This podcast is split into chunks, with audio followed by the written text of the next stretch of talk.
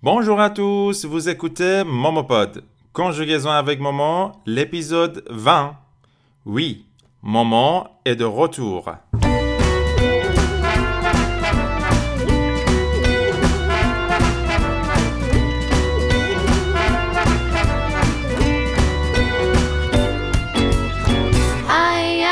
Que tu peux être crédule de ces gens malhonnêtes qui te promettent la lune en laissant ton pouvoir pour qu'ils te manipulent ta précieuse liberté et parfois même tes. بله بله بله درست شنیدین. قسمت بیستم کنجوگزون اوک مومو بعد از دو هفته غیبت به خاطر تعطیلاتی که داشتم در خدمت شما هستیم. با یه شنبه دیگه و یه اپیزود دیگه از پادکست کنجوگزون اوک مومو پادکستی که درش دیگه در جریان هستین. صرف افعال مختلف زبان فرانسه رو فعلا داریم به زمان حال اخباری یاد می‌گیریم. اگر یادتون باشه توی هفته های قبل فعل پووار وولوار و دووار رو یاد گرفتیم و آخرین فعل از این کتگوری فعلایی که صرفاشون شبیه هم دیگه است. اگر یادتون باشه ما شباهت زیادی پیدا کردیم بین صرف فعل پووار و وولوار و دووار چهارمین فعلی که از این کتگوری می‌تونیم با هم دیگه یاد بگیریم که یه مقدار باز دوباره شباهت داره. به اون سه تا فعل دیگه فعل سواره فعل سوار می‌تونه به معنای بلد بودن یا دونستن باشه. حالا اینکه چه موقعی بلد بودنه چه موقعی دونستنه و صرفش به زمان حال اخباری چه شکلیه الان قرار یاد بگیریم. پس با ما همراه باشین.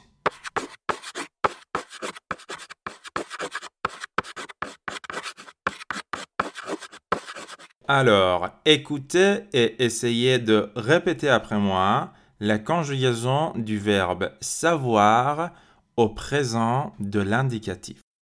Allez, savoir, savoir.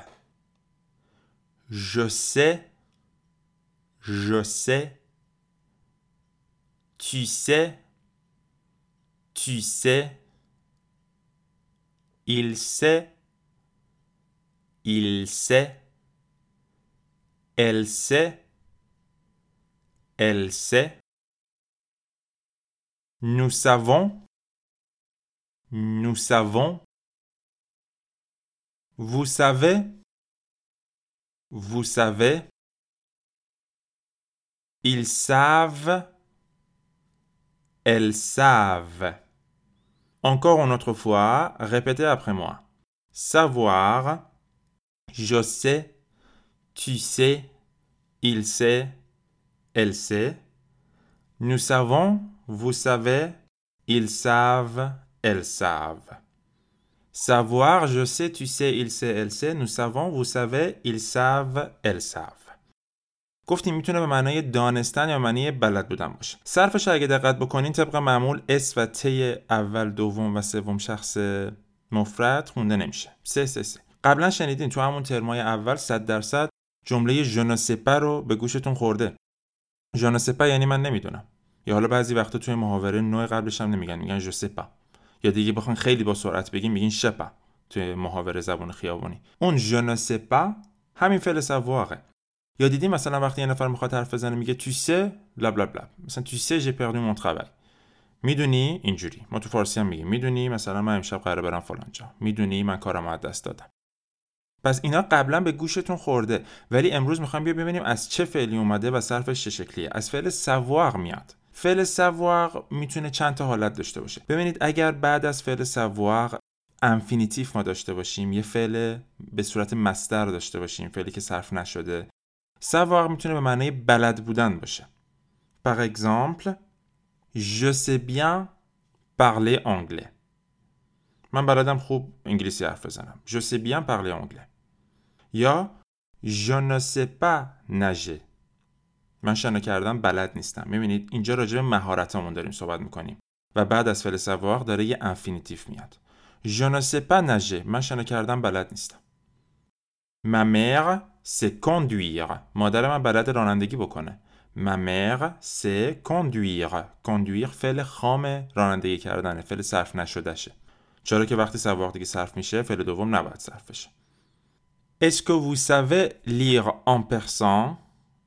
آیا شما زبان فارسی رو می‌تونین بخونین بلدین بخونین Est-ce que vous savez lire en persan? Oui, mais bien sûr, je sais lire en persan. بله معلومه که می‌تونم فارسی بخونم بلدم فارسی بخونم Oui, je sais lire en persan.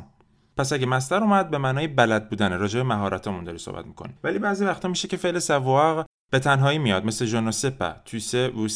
savent elles ne savent pas یا اینکه بعدش یه جمله دیگه شروع میشه. یه قلطیف میاد مثل چی؟ مثل که. مثلا من میگم که je sais que tu vas venir ce من می‌دونم که تو امشب قراره بیای. Je sais que tu vas venir ce soir tu vas venir ce soir یه جمله جدیده یه جمله دومه. و با که je sais و tu vas venir ce soir به همدیگه ارتباط داده شدن. این که حالا تو گرامر بهش میگیم قلطیف جلوتر با هم دیگه یاد میگیریمش je sais que tu vas venir ce soir اینجا معنی دونستنه من میدونم که تو امشب قراره بیای je sais que tu vas venir ce soir ils ne savent pas pourquoi le bébé n'arrête pas de pleurer ils ne savent pas pourquoi le bébé n'arrête pas de pleurer Pleurer به معنای گریه کردن arrêter یعنی stop کردن میگه اونا نمی‌دونن که چرا بچه داره بیوقفه گریه می‌کنه چرا بچه گریهش بند نمیاد Ils ne savent pas pourquoi le bébé n'arrête pas de pleurer اینجا بازم به معنای دونستنه پس ببینین Je sais que tu vas venir ce soir Ils ne savent pas pourquoi le bébé n'arrête pas de pleurer پس می‌بینید یه فعله اما می‌تونه به معنای دونستن یا بلد, بلد بودن باشه توی شرایط مختلف توی جمله های مختلف. یه بار دیگه بریم سرفعلش رو با هم دیگه تکرار بکنیم. Savoir je sais tu sais il sait elle sait. Nous savons vous savez ils savent elles savent. توی اول شخص جمع هم که میگیم نو سوان آخرش نزله همین سوان رو اگر اس آخرش رو برداریم و به عنوان اسم ازش بخوایم ازش استفاده بکنیم به معنی صابونه لو سوان به معنی صابون ولی اینجا نو سوان با یه اس آخرش فعله به معنای دانستن Par exemple, nous ne savons pas pourquoi tu es triste. ما نمی‌دونیم چرا تو ناراحتی. Nous ne savons pas pourquoi tu es triste. triste به معنای ناراحت. خب اینم از فعل savoir ما چهار تا فعل pouvoir, vouloir, devoir و savoir رو که خیلی شباهت زیادی از نظر صرف فعل با هم دیگه داشتن رو آخر اپیزود 20 تموم کردیم و حالا بازم ادامه میدیم. یه 5 6 تا فعل دیگه هم هستش که صرفاشون به زمان حال اخباری خیلی مهمه کاربردشون زیاده. ما اینا رو یاد می‌گیریم و بعد از اینکه فعلای خیلی مهم رو یاد گرفتیم حالا یه سری نقشه ها و ایده های جدید واسه این سری پادکست ها دارم. در جریان باشین که همه این پادکست ها از طرف page اینستاگرام ماما ارائه میشه. واسه اینکه اطلاعات بیشتر داشته باشین راجع به live های آموزشی ویدیوهای آموزشی پادکست ها و تمام خدمات آموزشی دیگه ای که من دارم ارائه می‌کنم به page اینستاگرام French underline with underline ماما مراجعه بکنید مرسی beaucoup. Restez à l'écoute. À la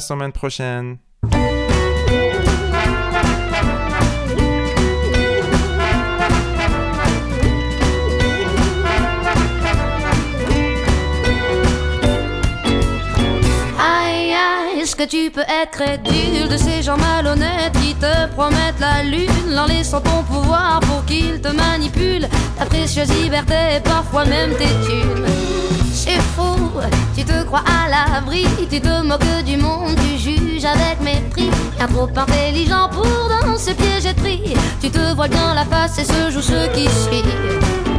Aveuglé par là, sentant de sa bouche, tu vois ses paroles délicieusement à la louche. Ne vois-tu pas loucher ce fou qui t'éclabousse de son air à guichet qui te compte sa soupe? Et le sale fripon, prends garde à ta langue, je suis le chat qui te la mangera à ce jeu-là. Tu n'y gagneras pas un jour ou l'autre avec le bâton. Et le sale fripon, prends garde à ta langue, je suis le chat qui te la mangera à ce jeu-là. Tu n'y gagneras pas un jour ou l'autre, on récolte le bâton.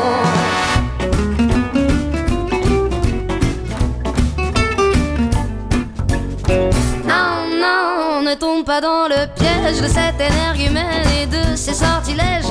À trop vouloir entendre ce qui te fait plaisir, il t'aura bien flatté l'ego, mais se prête à te nuire. Mais regarde le glousset, il tâte le terrain, divise pour mieux régner. Dans son habit de prêtre, il clame le vrai dessin. Te contrôle par tes peurs, tu deviendras son chien. Aveuglé par l'art de sa bouche. Tu vois ses paroles délicieusement à la louche.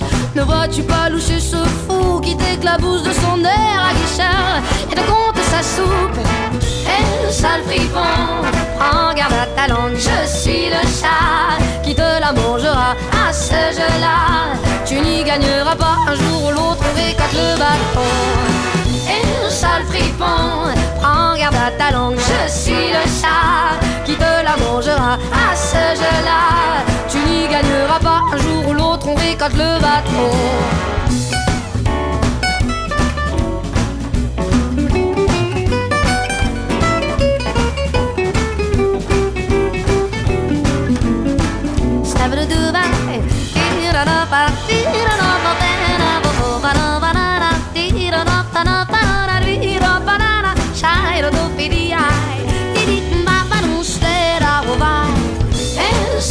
Prends garde à ta langue, je suis le chat qui te la mangera à ce jeu-là. Tu n'y gagneras pas un jour ou l'autre, on récolte le bâton.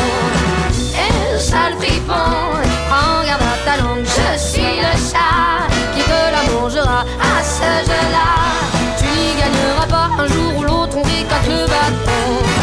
Et le sale fripon, et le sale fripon.